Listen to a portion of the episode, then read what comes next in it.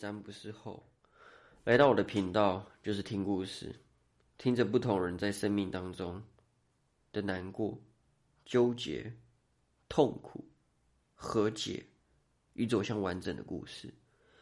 所有的故事内容与角色都是我亲历、亲身经历的个案，但为了保密，我都会加以改编。所以，我们注重在故事本身就可以了。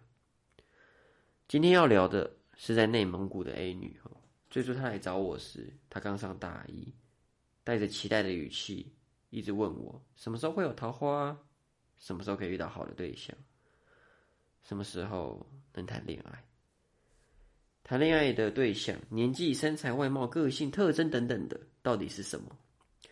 所以我就回答她，明年的某个月会有机会，而这段关系也会让她成长非常多。学习到非常多。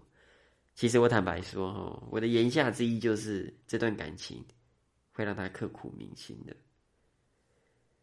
A 女就很兴奋的跟我说，哈，太好了，老师如果真的有这个桃花，我一定会推荐我超多同学来找你算。他讲完这句话之后，我心我就心想，你能熬得过这段感情再说吧，因为真的会让他很痛苦，但是他必须要经历。至于为什么我明明看见了，我还是要他去经历，后半段我会解释。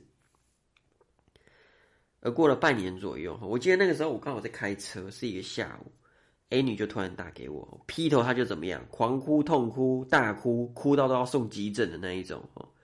嘴上跟我说他好想去死，他的女朋友劈腿哦，还一次劈两个。当时我的理解就是他的女朋友可能在跟两个对象暧昧中了。那 A 女就告诉我，她不想活了，她要自杀，要割腕，要烧炭，要吃安眠药，要跳楼，要被车撞，哦，等等的。所以我就陪着她度过这个痛苦，我就陪着她难过，我也陪着她慢慢收拾情绪。而在收拾完情绪后，我才开始深入探讨问题。她告诉我，她被踢劈腿了，而在她被劈腿后，她下跪求对方不要劈腿，回头找他，他又会对他。会对对方无限的好，全部都付出给对方，但对方只咒骂他，骂他没有用，只会对他好，只会求，只会下跪，根本是个废物。而这样的话，让 A 女哦陷入很强烈的绝望当中。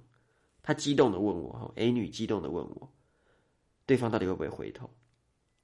为什么要这样子对他？他明明对他很好了。于是我就翻了牌，说没有机会了啦。你的这个对象在两年两个月前就劈腿了，现在他只想跟新的伴侣在一起哈。你现在最需要的就是好好难过吧。你太委屈了，好好的哭。你付出的很多，但对方只觉得不够，这就不是你的问题了。当我说到这哦，A 女又开始狂哭痛哭哈，所以我就跟她说很棒，尽情的哭出来吧。哭很健康，你这么多委屈的情绪，就让它爆发出来吧。我们的第二次对话也就停留在他收拾难过情绪的结尾当中。又过了大概一个月左右的时间哈，他带来时情绪稳定很多，但他还是很低迷哦，讲话还是很低沉啊，整个人听起来是有点忧郁。他告诉我。他没有像以前一样那么失控了，但他想到他的前任哦，他还是很难过。他不懂为什么对方要对他做出这种事情。他明明很用心的经营这段关系哈，所以我就安慰他的情绪，我说没有关系，你很努力了，把爱留给值得的人吧。而当我说完这句话后，我就话锋一转，我就问到他，是不是在这段关系中都是你在付出，而对方都是享受而已？虽然。他也有付出，但你比较累，对不对？好，这时候 A 女超级无敌果断哦，她跟我说：“对啊，就是这样。”所以我就讲，这就是问题所在啊！如果这个问题不调整，你下一段关系还是会遇到这个状况的。而我们的第三次对话，哈，也就在我点破这一切后而结束。那大概过了半个月左右，我跟他就迎来了第四次对话。这次的他情绪好转非常多，他告诉我哈，他专注在充实自己哈，准备考研究所，参加科研比赛，还成为了学校系学会的副会长，生活非常的充实哈，也认识更多的人，这让他很开心。但他想到前任哈，还是会难过。我就告诉他很好，允许你自己难过才是最健康的哈。虽然你会专注在自己身上，但时不时的情绪低落是很好的，因为这正是这样的一个拉扯跟低落的状况，跳动情绪跳动的状况才会显得你过去的付出感情多么的真实跟用心呢。那在我这样讲完之后，哈他也开始问了我后续新的桃花发展。而至今，哈，我跟 A 女都保持着联络了。他会跟我分享在学校的趣事，他认识了什么样的人，也很期待未来的感情。哈，看到他从难过走向和解，哈，我很替他开心。哈，而他的故事也到此画上了一个逗号。从这个 A 女的个案当中，我真正想说的是，为什么在感情中努力付出的那一方，常常会遭遇到另一半不平等的回馈，或是鄙视，甚至我们讲最严重的背叛？这点非常奇怪哈！明明对他那么好，为什么他还要背叛我？为什么他还要跟我分手？确实哈，当你去检验当事人的种种付出，真的超好。但是回归到一个问题。为什么好人就是会被发好人卡？你知道哦，如果在关系中你一直当好人，会发生什么事情吗？各位，你一定要注意听好。我不管现在在听这个 podcast 的人，你是单身、交往中、已婚、离婚，我拜托你一定要理解这件事情。这也是为什么现在社会上这么多人由爱生恨，这么多人变成恐怖情人，却不知道为什么的原因。哈。如果在感情中只当好人，你会让对方感到自己是无能的。这句话什么意思？因为人哈是方方面面的，他不可能只单方面接受对方的好嘛，他也会想要为对方付出啊。但如果在这段关系中只有一方过度的给予，另外一方是没有办法付出的，而在这样无法对对方付出的内心压抑的状况下，他就会逐渐扩大，最终怎么样？只好向外找一个新的对象投射。这才是最大的关键哈，所以你会很常看到有的太太哈哦，把老公顾得非常好，结果老公出轨了，为什么？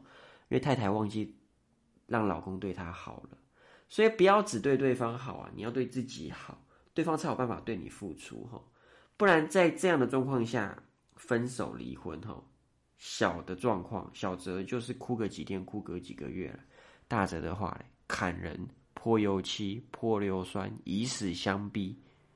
通通都会来呀，这才是最大的问题点哦。在关系中只当好人，你会让对方感到自己是无能的。这句话非常重要。从这句话的延伸哈，我们再把再把重点拉到最前面哈。为什么我明明知道 A 女她会受伤，但我不点破？因为我知道你要泡在这个苦里面哈，你才有办法从苦里得到养分的。